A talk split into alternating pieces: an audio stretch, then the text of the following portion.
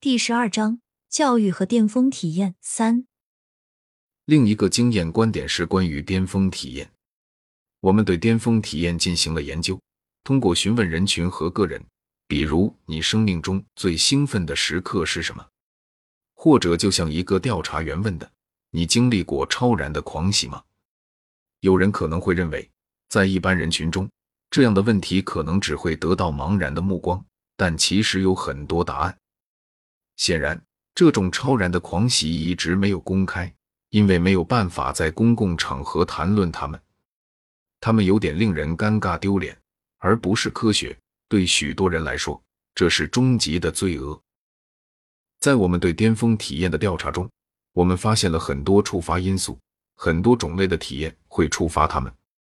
显然，大多数人或者几乎所有人都有过巅峰体验或狂喜。这个问题可能会被问到：你一生中最快乐、最幸福、最开心的时刻，在那个时候，你觉得自己有什么不同？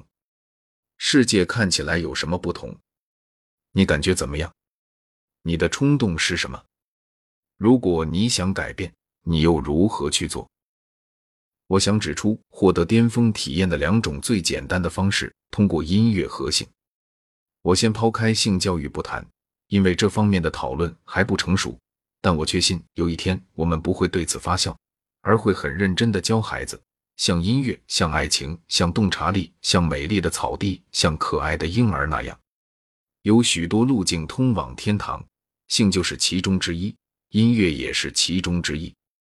这些恰好是最简单的、最普遍的，也是最容易理解的。出于我们识别和研究巅峰体验的目的。我们可以列出一系列触发因素是合理的。似乎任何真正卓越的体验、真正完美的体验、任何朝向完美正义或完美价值的行动，都会产生一种巅峰体验。有一篇论文即将发表，一篇关于自然分娩巅峰体验的论文，表明自然分娩可能是巅峰体验的一个有力来源。我们知道，在这一过程如何促进巅峰体验。我们知道怎样用最佳方式得到有利于产妇得到一种伟大而神秘的体验。如果你愿意的话，这也是一种宗教体验，一种启迪，一种启示，一种顿悟。顺便说一下，这就是他们在采访中所说的“成为一个不同的人”，因为在相当多的巅峰体验中，随之而来的是我所说的对存在的认知。我们必须为所有这些尚未研究的、尚未解决的问题创造新的词汇。这种对存在的认知，实际上是指柏拉图和苏格拉底所说的认知。你几乎可以说，这是一种幸福的技术、纯粹的卓越、纯粹的真理、纯粹的善良等等。为什么不发明一种快乐、幸福的技术呢？我必须补充一点。这是唯一已知的在父辈中诱发巅峰体验的方法。当我和妻子第一次在大学生中进行这些调查时，我们发现了许多触发因素，其中之一是女性会谈论生育分娩时的巅峰体验，而男人就没有这样的描述。现在我们也有一种方法来教男人从分娩中得到巅峰体验，这意味着一种改变，以不同的方式看待事物。生活在不同的世界，拥有不同的认知，在某种意义上说，朝着幸福的生活迈进。这些都是数据，是通往各种神秘体验的途径。他们是如此之多。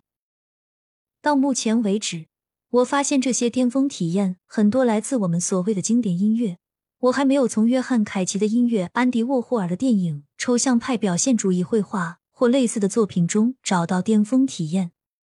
那些反映了巨大的喜悦、狂喜，对另一个世界的想象，或另一种生活水平的巅峰体验，都来自古典音乐，伟大的经典。我还必须说，它对于这些融合后形成的舞蹈或节奏，就这个研究领域而言，它们之间真的没有什么区别，它们已经融合在一起了。我还要补充一点，当我说到音乐是通往巅峰体验的途径时，我把跳舞也包括在内。节奏的体验，甚至是非常简单的节奏的体验，伦巴舞，或者是孩子们的打鼓。我不知道你是把这些叫做音乐、舞蹈、节奏运动，还是别的什么。对身体的爱，对身体的觉知，对身体的崇敬，这些显然是达到巅峰体验的好途径。这些反过来都是通往存在认知的好途径。对柏拉图本质的感知、内在价值、存在的终极价值，这反过来是一种治疗性的帮助，既帮助治疗疾病，也帮助实现自我，帮助实现完整的人性。换句话说，巅峰体验往往会产生非常重要的结果。在某种意义上，音乐和艺术也可以这样做，它们之间有一定的重叠。如果一个人能保持他的目标正确，如果一个人知道他是做什么的，意识到他要去做什么，他们就能做到像心理治疗一样的事情。一方面，我们当然可以讨论症状的消除，如陈词滥调的消除、焦虑的消除等等；另一方面，我们也可以讨论自我发展、勇气、奥林匹斯山诸神一般的幽默的发展、感官意识、身体意识的发展。音乐、节奏和舞蹈。是发现自我的极好途径。我们天生就有这样一种触发，这种刺激倾向于对我们的自主神经系统、内分泌腺、我们的感觉、我们的情绪产生各种各样的影响。我们只是不了解足够的生理学知识，也不知道为什么会这样，但确实如此。而且这些都是无可置疑的经历。它像是痛苦，也是一种无可置疑的经历。体验空虚者。包括了大部分人口，不知道这一切是怎么回事的人，对生活在时钟、时间表、规定、法律、邻里的提示之中的人来说，这是一个发现自我的方式。有来自内部的信号，有声音在呼喊：“天哪，这太好了！不要怀疑，这是一条路，这是我们试图教授自我实现和发现自我的方法之一。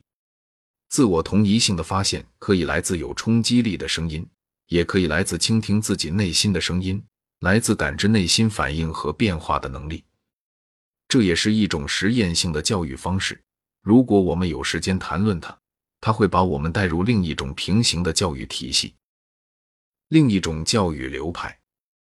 数学也可以像音乐一样，可以产生巅峰体验，同样美妙。当然，也有一些数学老师致力于防止这种情况的发生。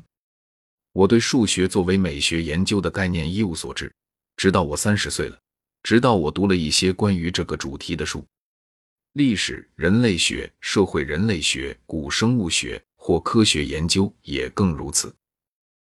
这里我想重申一遍我的论据：如果一个人与伟大的创造者、伟大的科学家、创造性的科学家一起工作，那么他就会发现巅峰体验就是他们交往方式。科学家的形象必然改变，并让位于对创造性科学家的理解。创造性科学家靠巅峰体验生活，他为荣耀的时刻而活。当一个问题解决了，当他突然通过显微镜看到事物出现一种完全不同的方式，那是启示的时刻、光明的时刻、洞察的时刻、理解的时刻、狂喜的时刻。这对他来说至关重要。科学家对此非常害羞和尴尬。他们拒绝在公开场合谈论此事。要获得这些信息，需要非常细致的安排。但我已经成功获得了他们存在的信息。如果能够说服一个创造性的科学家，他是不会嘲笑这些东西的。然后他会羞愧地承认事实的巅峰体验，例如关键的时刻发现相关结果是正确的。他们只是不谈论这种感受，而对于通常的教科书。更不会对这种感受加以描述。我的观点是，如果我们对自己所做的事情有足够的意识，现状可以被改善。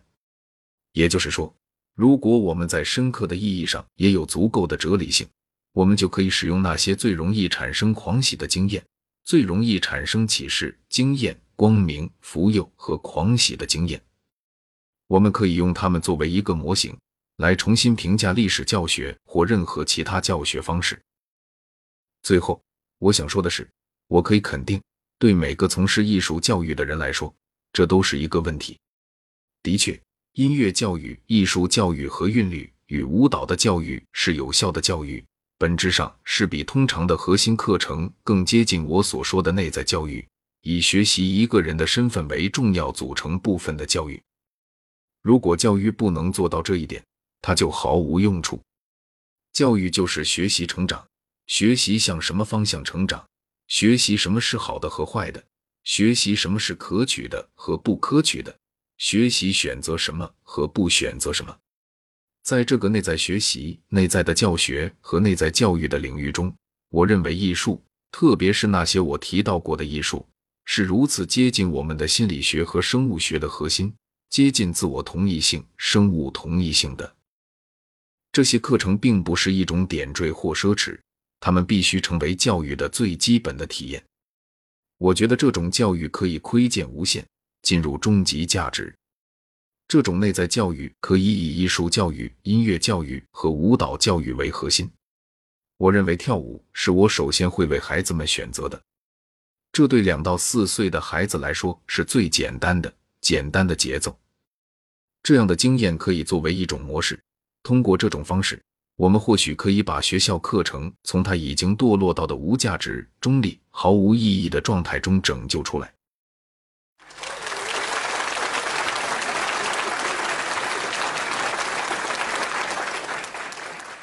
祝贺您已经坚持听完了十二章，订阅本书，新的内容更新您会第一时间知道。